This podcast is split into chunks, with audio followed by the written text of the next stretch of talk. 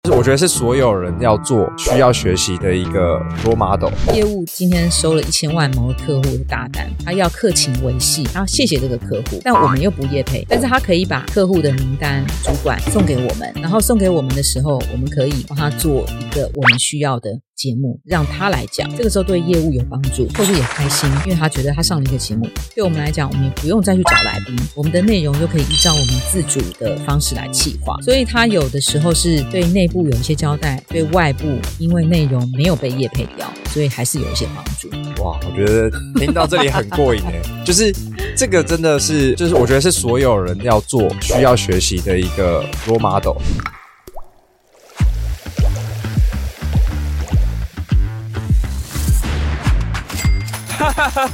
准备好开始你的创业实验了吗？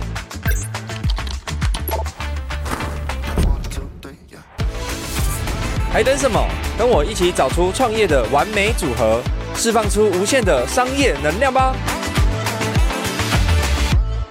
！Hello，大家好，你现在收听的是 Podcast 听什么？我是主持人 Charlie 黄成玉。这个系列单元呢，我们聊了在 Podcast 产业内几个重要的角色，包含了 Host 平台、节目制作人等等。而今天呢，我们邀请到的是 Podcast 节目中投入非常非常多资源的品牌方，就是我们的一零四人力银行的代表。而就我所知呢，一零四旗下就有四档 Podcast 节目。究竟他们看到了什么机会，让一零四愿意投入这么多的资源在 Podcast 这个渠道上面呢？就让我们欢迎今天的大来宾，一零四人力银行公共事务部协理以及 Podcast 节目职涯诊所的主持人 Pola，欢迎。Hello，你好，Charlie，你好，还有听众朋友们，大家好。哇，我觉得今天真的非常荣幸啊，因为。一零四做四档节目，真的是我 很意外意外的事情。嗯，而且因为一开始我们自己经营录音室也没有涉猎这么多，嗯，而是跟你们呃另外一个节目的主持人那个青春通时刻，对，然后聊到说，哎、嗯，才知道，因为我以为一两档就已经很多了，其实是四档，其实是四档，吓死人，对啊，所以我们今天想要来跟就是呃一零四来聊聊，到底为什么愿意投入这么、嗯、投入这么多资源在 Podcast 上面，以及当初可能怎么开始。然后到现在，到底这个平台或者是这样子的沟通方式，对你们来说的角度，或者是内容呈现方式会是什么？嗯、那我觉得在一开始啊，因为 Pola 真的算是一个，呃，他刚刚我们在开录之前有小聊一下，你是说你是这个节目的救火队，是对。那既然是救火队，嗯、但我觉得还是要让听众朋友先来认识你一下，你是一个怎么样的人，嗯、然后之后来要怎么救这个火。所以可不可以先请你用三个关键字？来介绍一下你自己呢？哇，现在就要三个关键字哦！哦，啊、我本来以为这是节目的收尾很好用的啊，那我就先用这个开始。三个，三个。我今天出门前也特别想了一下，我就从最近很红的那个呃 MBTI 的这个测验去、哦、去看。那我我自己做做出来的结果，你做过了吗？我做了，但是我忘记了。我做的结果叫做调停者。好，哦、那调停者，我我去看。哎，你说准？我觉得还真的有几分准。那我觉得，嗯，我自己第一个关键字，我觉得就是理想主义。嗯，哦，理想主义。那有些时候别人会觉得这件事情不可能，但你就会觉得为什么不可能？嗯，想象中他可以这么做，可以那么做，如果可以怎么做会更好。那我就会觉得性格当中有第一个关键就是理想主义这件事情。那第二个事情呢，就是。哎，我觉得我是一个使命必达的人。哇，嗯，真的是一个使命必达的人。老板一定很爱你，难怪叫你来救火。好，反正第二个是使命必达，所以这件事情就考验自己的取舍能力，嗯、对不对？哈，因为你人就命一条，一天就二十四小时，所有事情。啊、呃，你都要使命必达的人，特别是如果是一个很理想主义的人，那你真的是会累死你自己。嗯、所以，呃，当然也训练了一些就是取舍的的这个抉择的关键能力啦。那第三个，我自己在看，就是，嗯、呃，我我的老板曾经也对我说，就是，嗯，他他会担心其他同事们对自己的自我要求的线，可能对自己太宽松、太宽容。但这件事情在我身上是不会看见的，因为他觉得我是一个自我要求很高的人，嗯、所以我也必须讲，跟我工作的同事伙伴们也辛苦他们了。对对对，我就是一个呃，对什么事情的要求，其实会希望自己能够做到最好，做到、嗯、做到一一百零四分啊、呃，在一百零在一零四里面的训练，是一百零四分。对，在一零四里面的训练，你就是要给自己一百零四分的要求。对，所以对我来来讲，应该是这个吧。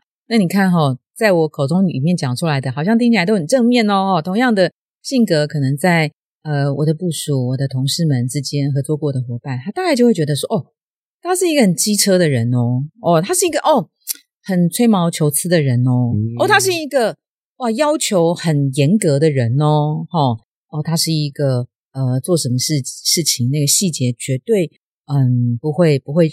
呃，随意就松手的人哦，好、嗯，所以大部分是这样。那我我刚刚讲的是工作的面向，那因为在工作上的投入程度相对的很高，很高，所以对我感受得到。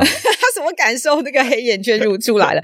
所以那个在生活上面的一些呃呃呃节奏，可能相对就没有工作上一定的自律性那么高。所以对我来讲，生活上面我觉得可以就好了。嗯，哦，就是。嗯，我就不会把自己的时间排得太紧，但是呃生活上面对我来讲一个很重要的事情，就是家人跟阅读阅读这件事情。嗯，对，那我我相信 Charlie 之后也会问到我们说，如果这个节目计划出现没有灵感的时候，我们该怎么办？我们不是从那个时候才开始看书，你就必须每天，都，累积一，对对对对对对对。所以这个大概就是呃要回应你你的第一个问题，就是用三个关键字，我用三个关键的。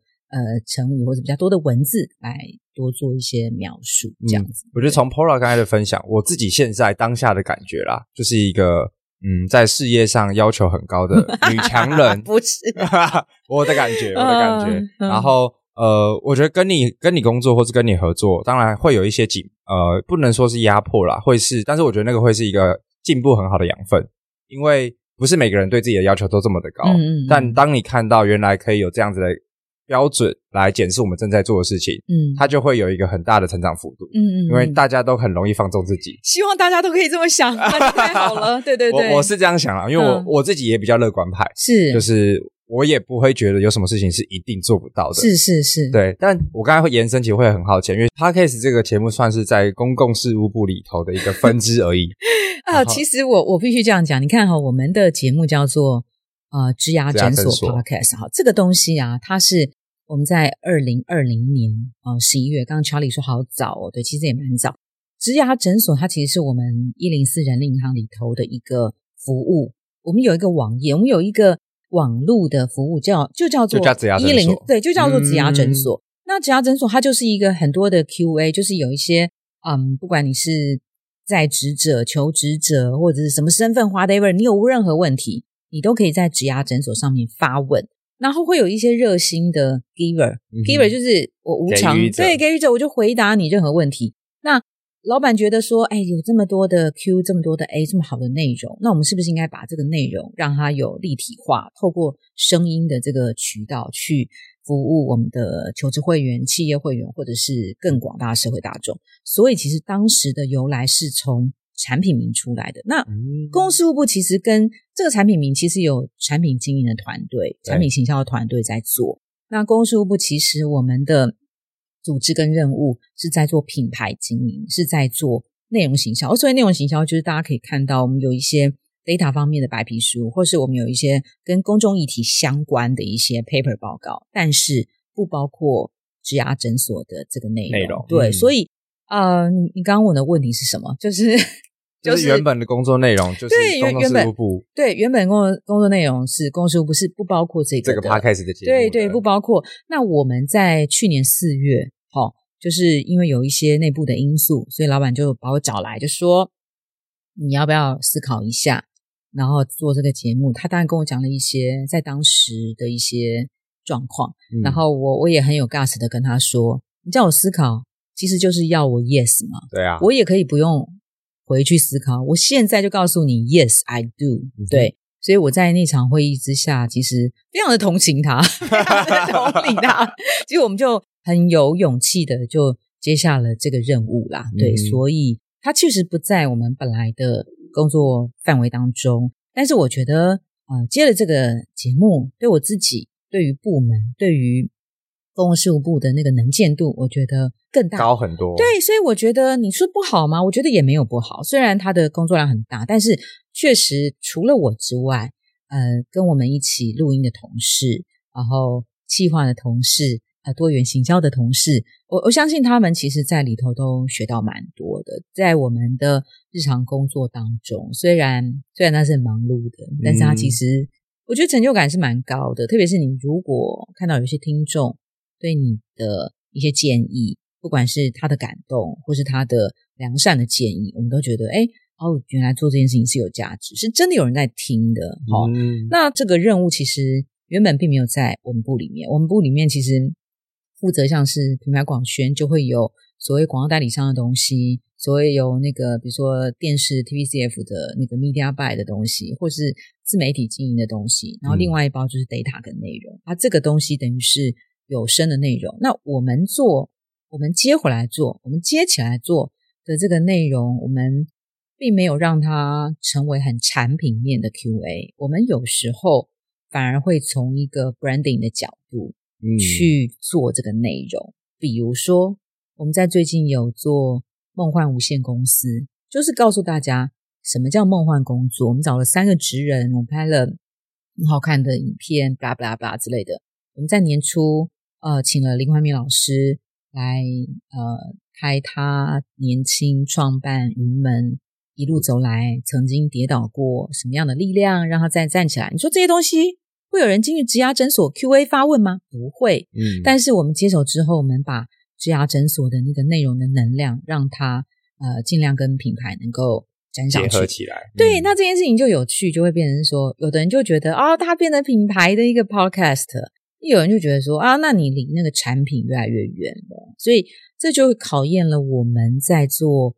呃，节目内容企划的时候，你要这儿也要兼顾，那儿也要兼顾，所以就会变成是另外一种。取舍跟平衡，嗯，因为这个节目刚才总结下来，一开始是从产品的延伸，对的一个立体性的内容，是是，然后到后面变成是由你们的部门接回来做，对呀、啊，所以就要考量更多的品牌的角度。那那就是因为你出生自这样子的这样子的单位，所以我、嗯、我讲话出口闭口肯定会跟 branding 所有有关，对，就是那种比较灵魂的那种感性的层次跟故事感出发。那、嗯啊、这些事情其实，在产品端的。QA 产品端 QA QA 什么无聊？对，就叫做说，我不会写履历怎么办？要或不要，就是对我不会写履历，或是我我不知道怎么跟我的那个主管 Charlie 相处，我不知道呃我这个报告怎么样。但大部分都是这些，或者说我不知道怎么向上管理、向下管理，或是二度就业妇女要怎么样重回职场，或是中高龄失业怎么样？但这些东西，呃，它它不一定会在我们本来公共事务部恒常会处理到的内容。是对，所以我们等于是。结合自己擅长的东西，对，对，对，所以这个节目其实定位也有，因为呃换部门经营之后，它的角色的呈现方式就可以跟着改变。有诶、欸、应该说呃，在现在的职涯诊所这个节目，嗯、对于一零四来说，它是一个什么样子的对外定位，或是对内定位？哎，这个问题我觉得很棒哦！你看哈、哦，刚刚 Charlie 有提到，哎，你在一开始介绍我们的时候就用了两个非常非常，就是一零四人一样。我们今天欢迎来宾，这个企业是对 Podcast 投入非常非常多的。对，我告诉你四个哈、哦，为什么会有四个？你会注意到，我们其实是用听众的年纪去区分的啊、嗯哦。除了我先讲，我们有个高年级，那高年级当然就是针对六十五岁以上的退休族，嗯、我们就会看，哎，这个退休族他在他在退休做什么好玩的事情。所以这个叫做高年级第一个 podcast，然后比较年轻的呢，我们有一零四高中职，那就是高中职嘛。然后再来的话，就是 Charlie 刚刚提到的青春通识课，青春通识课主要是大学生，大学嗯、也就是他在踏出校门以前的那一段的大学生。所以中间剩最大包的叫做我毕业了，我踏出校门那一刻，我要找职场。呃，反正 anyway，就我踏出校门到我六十五岁。全龄二十二到六十五，对，你也可以这样讲，它就叫做 totally 叫植牙诊所，好、嗯，所以我们的这个区分是按照年龄来区分哈。那你刚刚的问题是说，哎，那植牙诊所跟一零四之间的关系，它是不是代表了一个嗯，比较像是品牌内容的有声音的有声频道？我坦白说，在我们接手之前，我觉得不是，嗯哼，在我们接手之后。因为我们工作团队的关系，自然而然的会让他往那个往那个方向走。嗯、那我们不会全然的往那个方向走，不然不然一零四的品牌怎么会叫做一零四植牙诊所呢？哈，所以我们会拉高一些百分之三四十的比重在品牌的这一端。但是呢，在我们接手之后，嗯，剩下的那个，比如说百分之六七十跟植牙诊所，跟前一个同事在做的时候，解决全龄上班族的职涯或是生涯的问题，这个部分是一致的。我只能说它的内容可能呃强弱有差别，或是呃丰富度啊这个内容的差异，但是定位是没有改变的。那我们其实也在呃去年就是接手以来去给这个节目做一个定位，就是。呃，职涯诊所，帮你一生都精彩，哇，好重哦，对不对？从新鲜到退休，那从新鲜到退休就是那个 range 了。哦，你刚刚知道的职涯诊所、青春通识科跟高中职，这三个是我们集团行销处里面共同在做的。那另外两个就是、嗯、呃，Phoebe 跟呃他的同事，基本上我们就是同一个处啦。对，对，所以我们三个 OK，Podcast 的风格会比较一致一点，就是、嗯、对在视觉上面。对哦，所以在这个部门底下，呃。以上就是一个集团行销部，对，集团行销处，集团行销处，对，然后处之下在会有哪些单位啊？我好奇，集团行销处下面有两个部。哦，第一个就是我们公共事务部，对，那第二步就是我们的 CSR 部，CSR 部。OK，所以呢，CSR 部门里面呢，就是有分呃校园育才，那校园育才就会有高中职跟大学，所以校园育才的那个那个部门，它生了两个 podcast，对对对，所以比较跟学生端有关的。所以 totally 呢，基本上就是在我们集团行销处。那那个高年级啊，它就是在，因为我们有一个另外一个事业单位，就叫做一零四高年级。哦，所以它的你就想象这些单位这些 Podcast 的生成，其实某个程度是反映产品、产品、产品。对，你要讲产品或讲部门都 OK，嗯，因为高年级它就是一个产品，它就是一个部门。所以呃，哎高年级 Podcast，所以有一个高年级的呃 Podcast 高年级 Podcast，它对应的是那个部门跟那个产品，对对。所以职涯诊所对应的是。职涯诊所的产品，对，只是只是因为我们内部的关系，所以是我们这边来经营。我们这边经营之后，反而让它变成品牌的东西。好，那校园的呢，我们就会有 CSR 部门的人在做校园的呃 pocket。理论上这些东西也应该要回归到我们经营校园的那个部门，但是因为他们可能业务量也太多了，太大，嗯、所以我们就会回到没关系 CSR 部门。所以哦，有趣的事情你就知道 CSR 这个东西。很难业配，对不对？嗯，哦，做得很好，人家要上节目，对不起，我们不业配哦，我们不收钱的哦，因为我们是 CSR 部门，好像公共事务部，对不对？呃，也有企业希望我们帮他做业配，希望在这边，呃，对不起，我们也也不做这件事，因为我们叫公共事务部，对，而且我们被严重警告，不能做这件事情哦。老板有交代。对对对，顶多可以怎么做？就是说，啊，今天有一个企业啊，某 A 企业，他呃，可能跟业务单位最近合作的比较密切。那业务就会来问我们说：“哎，你们有没有缺来宾？啊，我们每周量产，你知道吗？嗯、对，所以对我们来讲，有来宾也不错。但是这个时候有一个条件，就是来宾来上节目，完全听从我们的企划跟内容。对、嗯、他，我跟你讲，非常有趣，就是企业会一直讲塞东西，塞东西讲，讲他要讲的，没关系，我全部剪掉，剪掉。对 对，而且我告诉你，剪完他还很高兴。”他很高兴，他觉得说没关系，我就讲，我看你怎么剪。对，我们就是在录音的时候以及录音前，大家都有一个默契，对，都知道这样就讲。结果剪完之后效果很棒，然后客户拿去下广告，满意，满意，他自己拿去用我们的链接去下广告，嗯、所以对我们来讲，我们也觉得很棒。那其实考验的就是呃，主持人在当下以及我们在前期给对方的那个企划提案的内容，嗯、那个内容是不是跟公众性有关的？而不是这家企业多好多棒，单纯他们自己的东西。对，你其实只要控制这个东西，嗯、对听众来讲，我觉得有帮助。因为听众听到的是一个呃一个企业的人在讲这么这么有社会性的议题，这么公众议题，他也觉得这个对企业来讲是加分的、啊。嗯，对，大概就这样。我觉得这个过程真的是太特别了，会吗？因为我我我觉得我想要先把时间线拉一下，因为职涯诊所是先做，对，然后你是二零。是二零二二年的四月去接棒这个节目嘛？救火，救 好，对，救火。那其他，因为其实我以前以为，比如说这样这样子的，嗯，Podcast 节目，嗯，通通常就是会归在行销部或者是行销行销的这个里面。可是你们又变成是分产品，或者是分一个不见得完全在做这件事情的部门，然后拿去做这件事情。我告诉你，应该是这样讲。行销其实我们部门来讲，不管是公事务部或是 CSR 部门，我们在做的是品牌行销。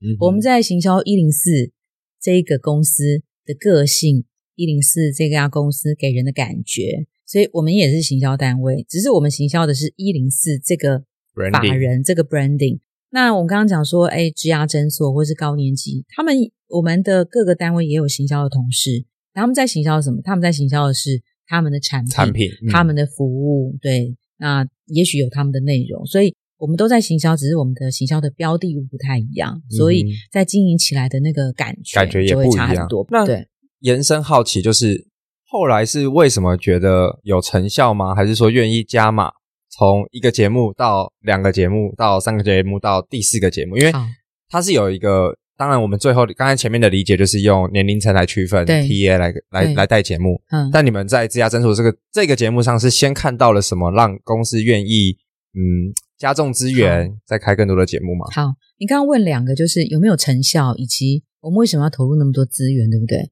两题哇，万一我忘记你没关系。我跟你讲，我们先看我们为什么要投入这件事情，然后因为因为你的投入，所以会有一些成效出现。对，然后成效因为很棒。所以使得我们又投入更多，OK，就是一个一个正向飞轮。我刚刚才想说，就是一个恶性循环。好，呃，因为因为因为我们的产品线很多嘛，就是分零，所以我们就觉得说，呃，这个东西它的沟通是精准的。好，嗯，我们你你看嘛，传统上的沟通自媒，尤其是网络一家网络资讯服务公司，顶多就是用最常用的就是 EDM 或是。还有什么东西？网络、Facebook 广告，哎，对对对，或者是社群这些东西，嗯、要么你就下广告，啊，下广告就是网络社群或者是电视。真的，你要下传统要下广告，可能就是广播，广播下哦，现在也电台那些，对，就不、嗯、也很少人听嘛，哈。所以当时我们后来就觉得说，我好像可以用一个不需要付费的频道，就可以直接对我的听众、呃、听众或是我的 user 去沟通，对，嗯，而且我可以在那个内容里面去多说一些。我想要跟他们说的话，嗯、你是你想想看，三十分钟的节目，我要写成 EDM，天哪！我从一楼写到十八楼，写完，对，写到死，对，或者我出一本书，那又很没有，还要校稿，还要校稿，超浪费时间，对，而且谁要买，对不对？哈，然后 EDM 也不可能呐、啊，然后网页谁谁给那么大的空白的版面？所以当时我们就觉得声音是一个很好的管道，哦、然后，呃，对，声音是一个很好的管道，所以我觉得它很立体啦，然后再加上以前。呃，在广播的时候，确实本来大家就是边工作边听嘛，嗯、或是通勤的时候，要通勤那十分钟或半小时，对大家来讲太黄金了，大家都想掌握那个时段，所以于是我们就觉得说，好像这个频道是相对适合呃公司拿来经营你的 user 的一些一些管道，好、嗯，所以于是呢，最早就是职涯诊所，那每一个。至少目前四个 podcast 它的调性风格不太一样，我觉得这是必然的。因为我以青春通识课为例，因为它是通识课，它它不见得大学生一定要知道你职场什么毛病。我大我我通识课，我只要知道学生社团怎么样，打工怎么样，开开心心怎么样。我现在下班下课之后，我去做什么？呃，露营烤肉。我觉得这就是一个你关心你的求职者，嗯、你关心你的会员必须要展现的一个行动。嗯，哦，比如说，好，那我再举例。呃，高年级，他是呃访问退休的的人的故事，他是一个人一个人的故事。哎，你说这个人的故事在职牙诊所吃不吃得开？不见得哦。职牙诊所什么东西吃得最开？你知道吗？Skill，跟你有什么毛病来这里求解。但是高年级什么最吃得开？就是八十岁的老先生他如何过好他退休生活，以及六十二岁的张阿姨她要怎么样准备。退休，退休金，所以，所以，所以那个高年级，它是最好的，是一个一个的 story，让别人去听。那呃，他们，诶，我为什么没讲到高年级？对，所以每一个产品线，每一个 podcast 经营的那个内容跟，跟方向不太一样，对，不太一样。呃，去听那个高年级，就听那个故事就可以了。嗯、对，所以你刚刚我说，哎，你为什么要投入这么多？因为产品线的关系，以及我们觉得它值得用这个管道来跟我们的 user。好好的沟通，嗯、好好的去讲一些呃帮助也好，信念也好，我觉得这个是有办法让人不要向下沉沦的，这是第一件事。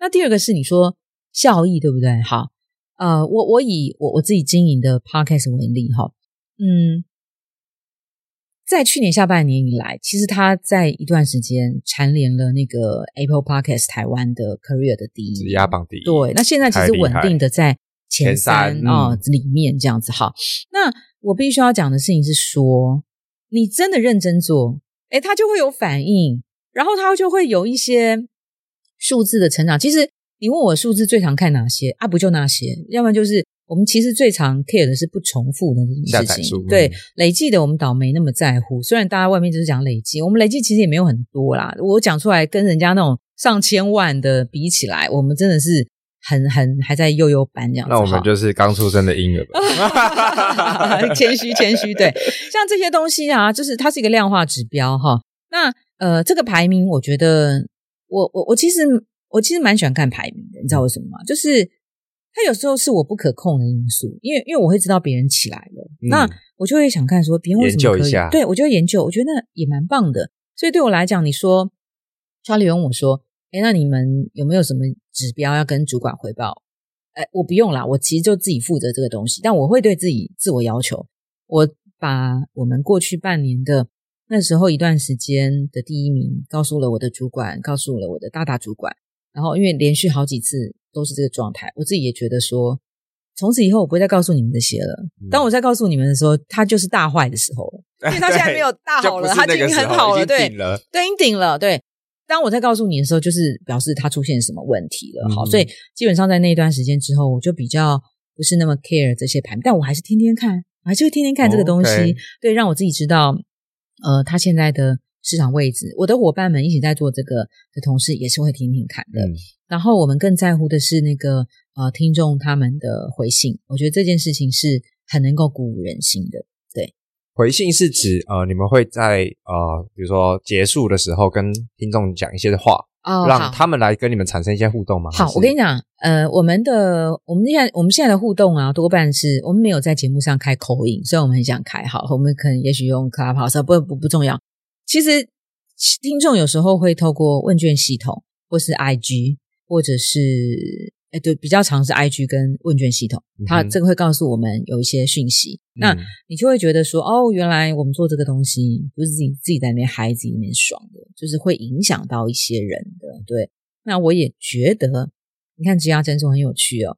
我们平常做大众广宣，讲一零四的品牌精神，我们做新闻内容，我们要。呃，追求那种极大量的媒体曝光，但是我们某一个程度也是在做人的职牙的东西，好、哦，职职涯。那你就会发现，呃，在诊职牙诊所里面，就是怎么样？比如说，我被霸凌了，什么叫霸凌？什么不是霸凌？我被霸凌，我要怎么处理？或是我要做一个很 skill 的，怎么样准备好一个二十分钟的简报？或者是什么是能量管理？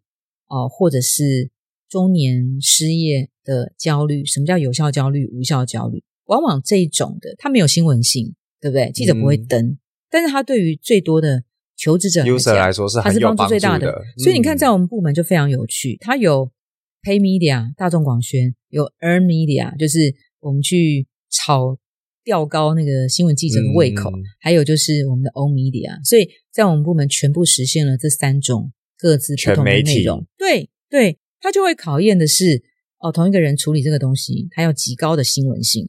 诶，这个人处理 podcast 的内容不需要不需要新闻性，但是他要有帮助，帮助性，对，对，你知道吗？然后你做大众广宣，你要引起的是呃广告代理商呃来跟你正确的提案，它又是一个比较抽象的灵魂的东西。好，嗯，所以我觉得刚好在。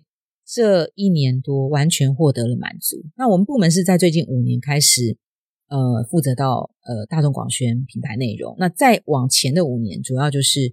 做公关的议题，嗯，对，危机管理啊，或是媒体的露出啊，大概是这样。我觉得今天自己真的是超级多干货，真的是。是吗？你太客气了。没有，就理解了，就是这些角度，因为我可以很清楚的知道说，因为你们产品线真的很多，嗯、而且真的都是对应不同的 TA，嗯，所以本来内容上就要 for 这个这一群 user 他们感兴趣的东西，嗯，不然你讲了一个不外乎他们不外不在乎的东西，嗯，那不会有共鸣。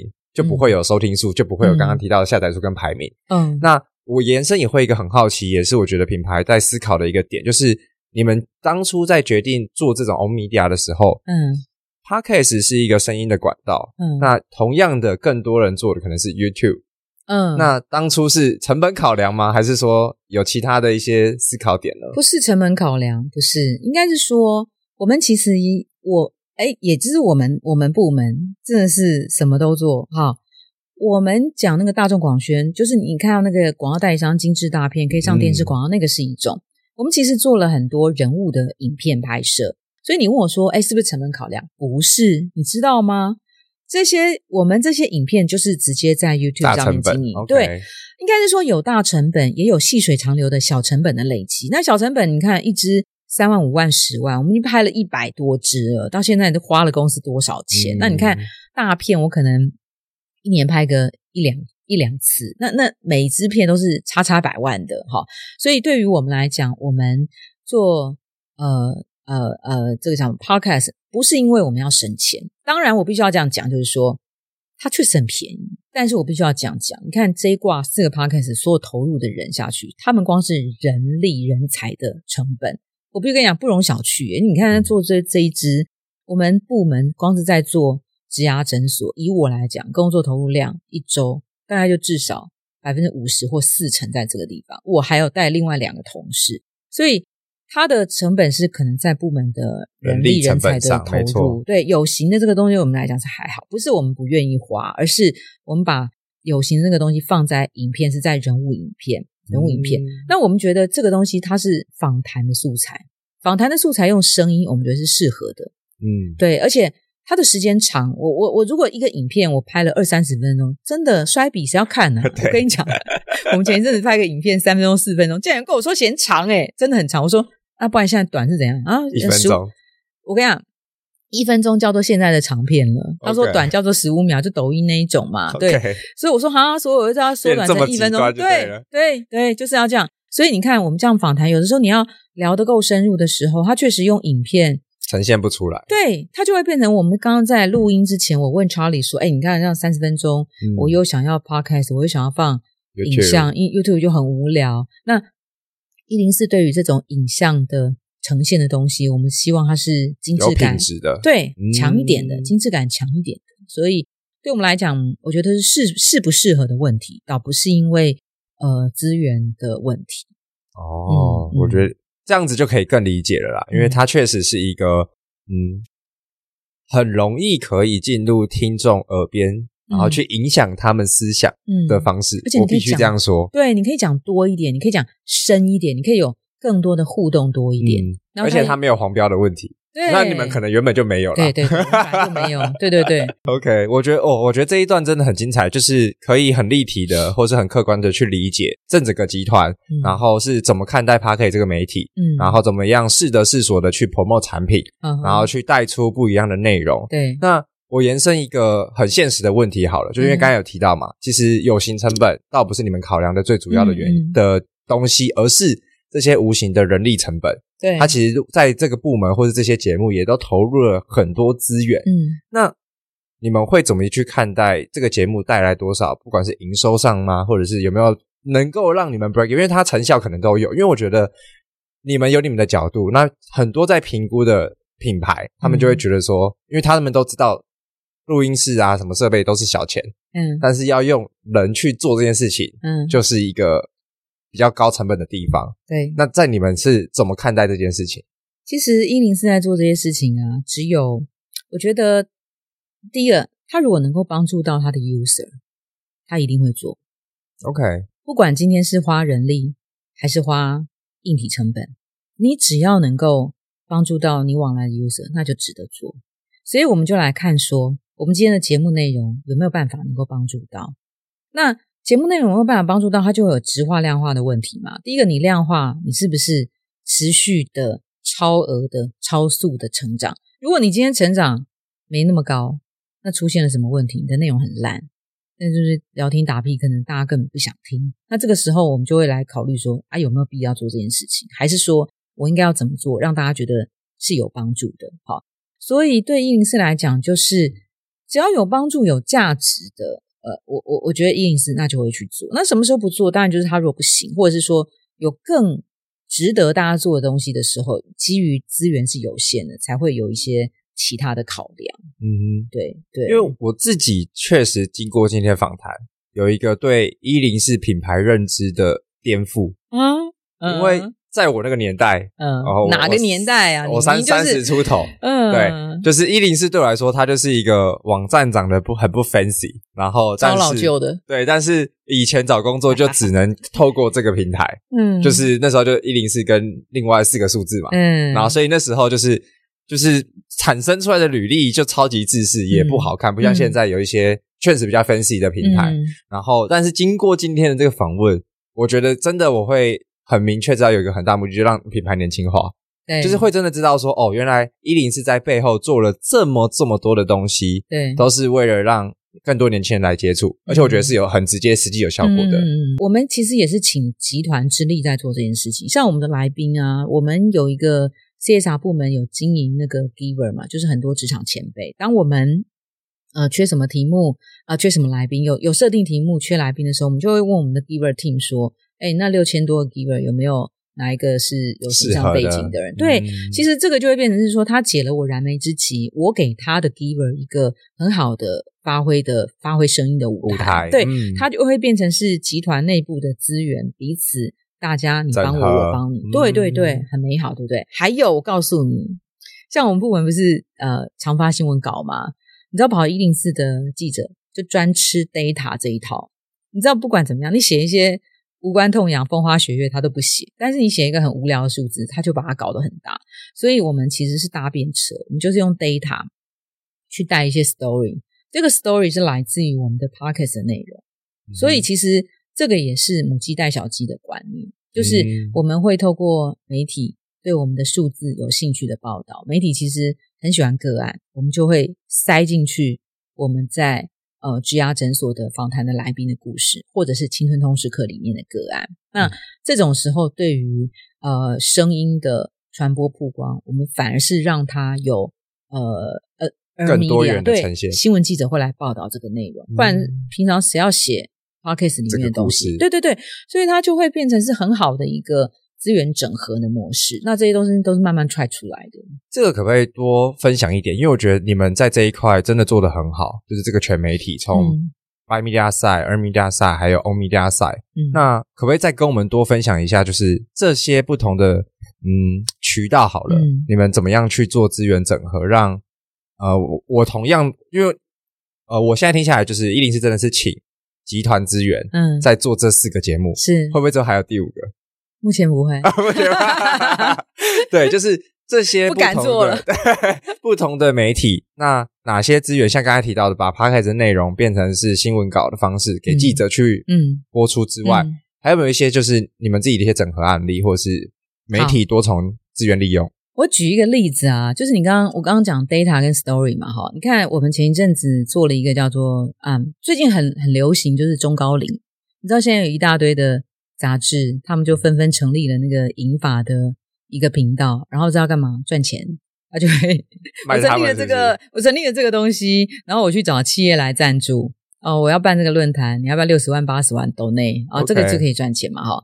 所以你就知道现在的中高龄的议题是很夯的，所以媒体对中高龄的 data 是很有兴趣的。所以我举例，我们前阵做了一个中高龄的 data，然后呢，我们就访问了我们 Podcast 有访问中高龄求职、中高龄就业。我四十八岁，我就我就变中高龄嘞，我我要找工作就有困难嘞，哈，所以中高龄的失业是很焦虑的。所以我们 Podcast 曾经访问过一个台大心理系的退休老师，请他从心理学的角度去安慰、去解决、去引导、去抚慰中高龄面临到失业的时候要如何解决那个焦虑的问题。结果这个老师他自己就是中高龄失业的人，因为他在台大心理系很爽，对不对？然后他就。他就退休了，就退休，竟然是他人生开始第一次找工作。他找了两年都失业，他自己就面临面临中高龄，而且走过那个痛苦。所以呢，我们就把中高龄的 data 跟这个 story 结合在一起，发出去了。有一天，某个伟大的杂志就跟我们说：“哎，他看到这个东西，他要访问那个老师。从此，那个老师就爆红，嗯、你知道，就是那个在天下杂志、呃，FB 什么的，在全所有全部都是他。所以对，所以。呃，然后他这个老师，他其实，在别的节目他也有别的广播电台，他也有开节目，所以呢，有一天他就跟我讲说，因为他自己是中高龄，所以我又把他的故事去介绍给呃那个叫做什么高年级的主持人，好，所以高年级的主持人跟我去上过他外面的广播节目，以及那个老师回头再来上 Podcast 里面的的呃高年级不打烊的 Podcast 的来宾，所以他其实会是一直彼此的串联串接。好，那那个老师。他本身他就有心理的，他心理系教授对，所以他可不可以再回到高年级？我们有高年级顾问，所以高年级顾问可不可以？他可不可以来开课？可以，嗯，所以他就会变成是受访者，变成是某个产品服务的提供者，提供给更多需要类似像这样子的人，所以他他就会把它慢慢的整合在一起，整合起来。所以我我我跟你说，这个整合其实只有一些原则。但是他没有办法整个完全的包容在里面，他有时候会慢慢的点火，你就会发现哦，原来事情这么有趣。但是它其实是可以整合在一起的。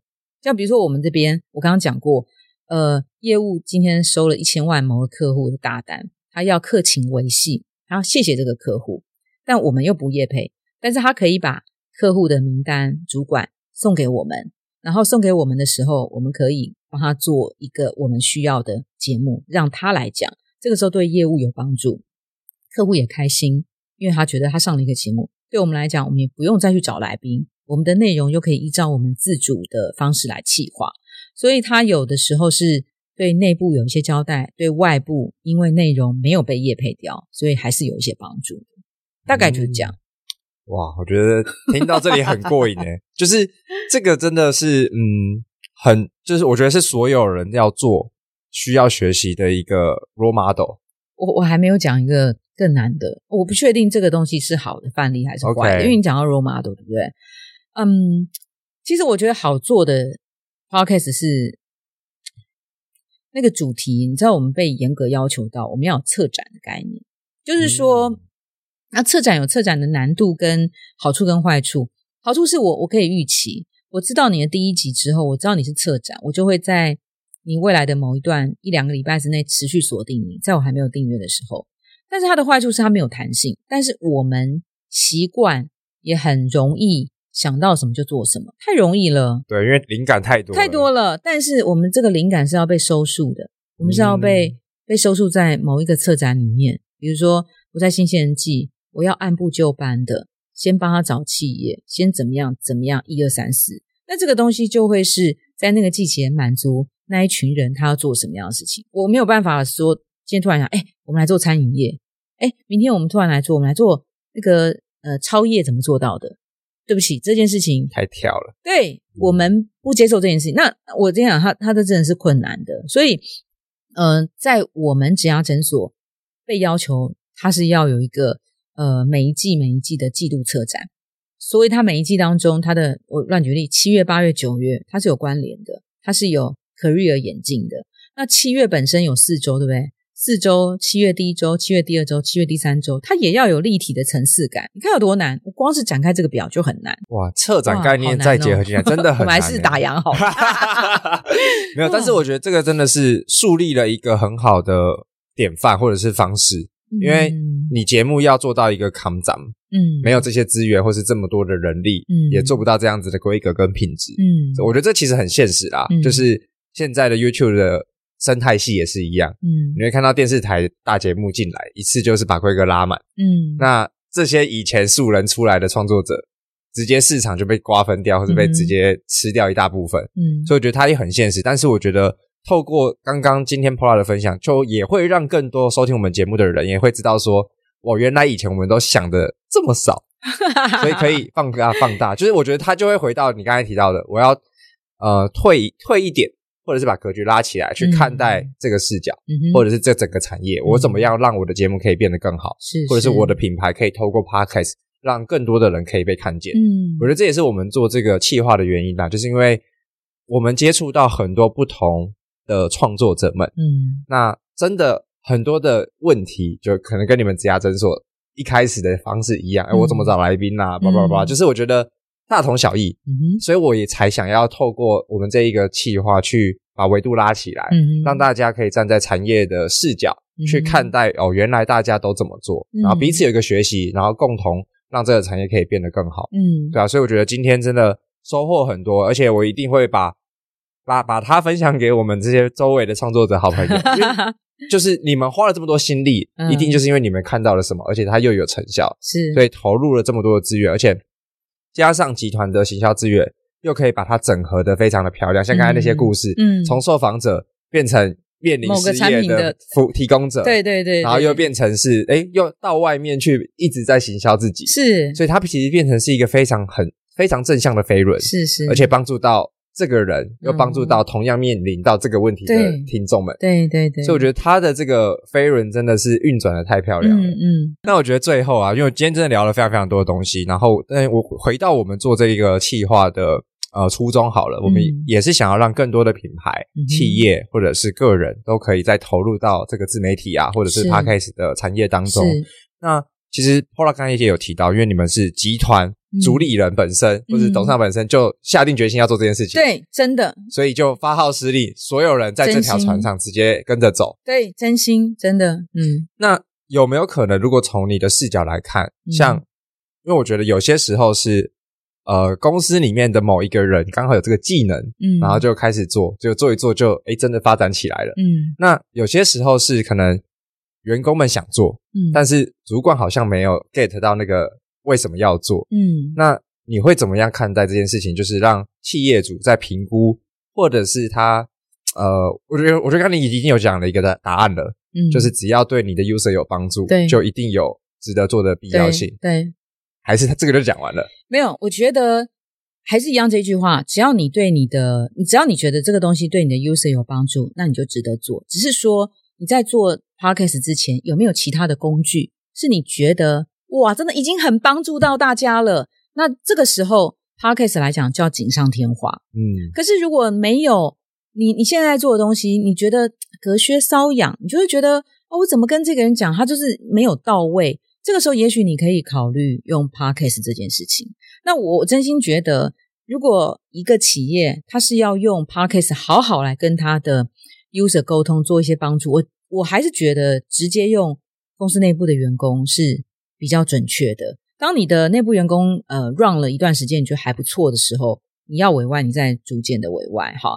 所以我觉得呃，有的时候是资源上的取舍。我我前面已经做的一百分了，有没有必要说我我搭个流行哦去做个 podcast？我觉得不一定要，不一定要。嗯、然后真的，你如果觉得说前面还差一点点，诶，看这个东西藏在浪头上，这个浪头对你的企业的沟通是有效的，那我觉得是可以一试的哈。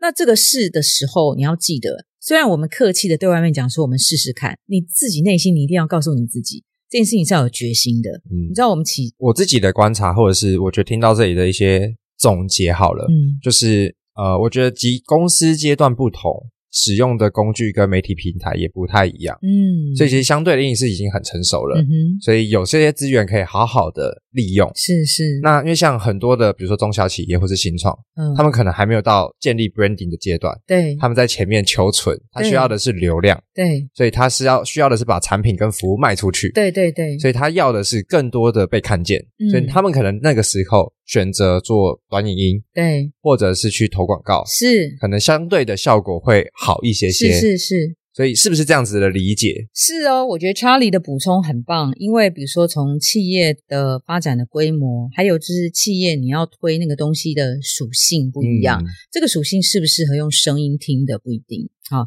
我这个属性我们待会再讲。你刚刚讲那个啊，也许现在它在。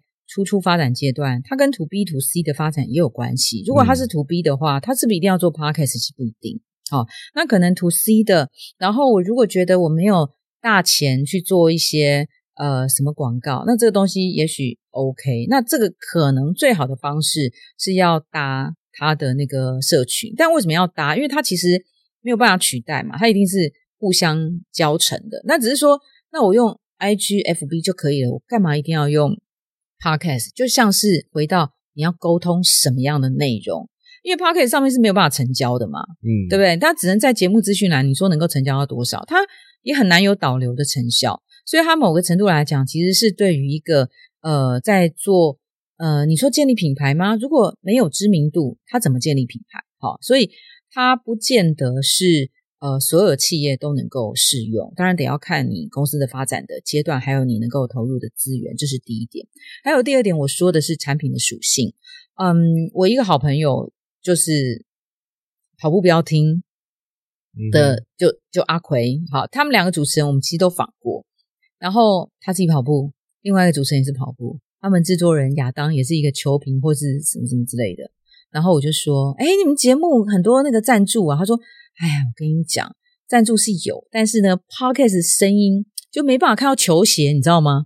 所以你怎么样透过 Podcast 一直去讲这个球鞋怎么样怎么样？对，就是少了点什么。对，他对他们宁可用，比如说啊，你的 FB 其实帮他们做做一些什么电商或业配，这样就 OK。但是你知道声音其实。”企业不是不愿意找他们合作，很愿意，但是在 Pocket 上面就会觉得相对比较受限一点，嗯，所以也许是用其他的方式，请奎哥或是呃向总他们他们帮忙，对，所以其实，在属性上面也会有一些差异。所以比如说 Podcast，也许它就适合比较知识内容型的东西，比如说你今天我是不是要讲某个体育用品，某个体育体育用品公司，它如果发展一个 Podcast 跟运动有关的 Podcast，我觉得很 OK 啊。很 OK，嗯，那是不是他一定要用那个 Podcast 来卖他的球鞋？是不一定的，是不一定的。所以他等于是，嗯，你在做品牌的时候的用内容来加深呃你的 user 对你的忠诚度跟好感度。度对对对，我觉得可能用这种角度看比较适合。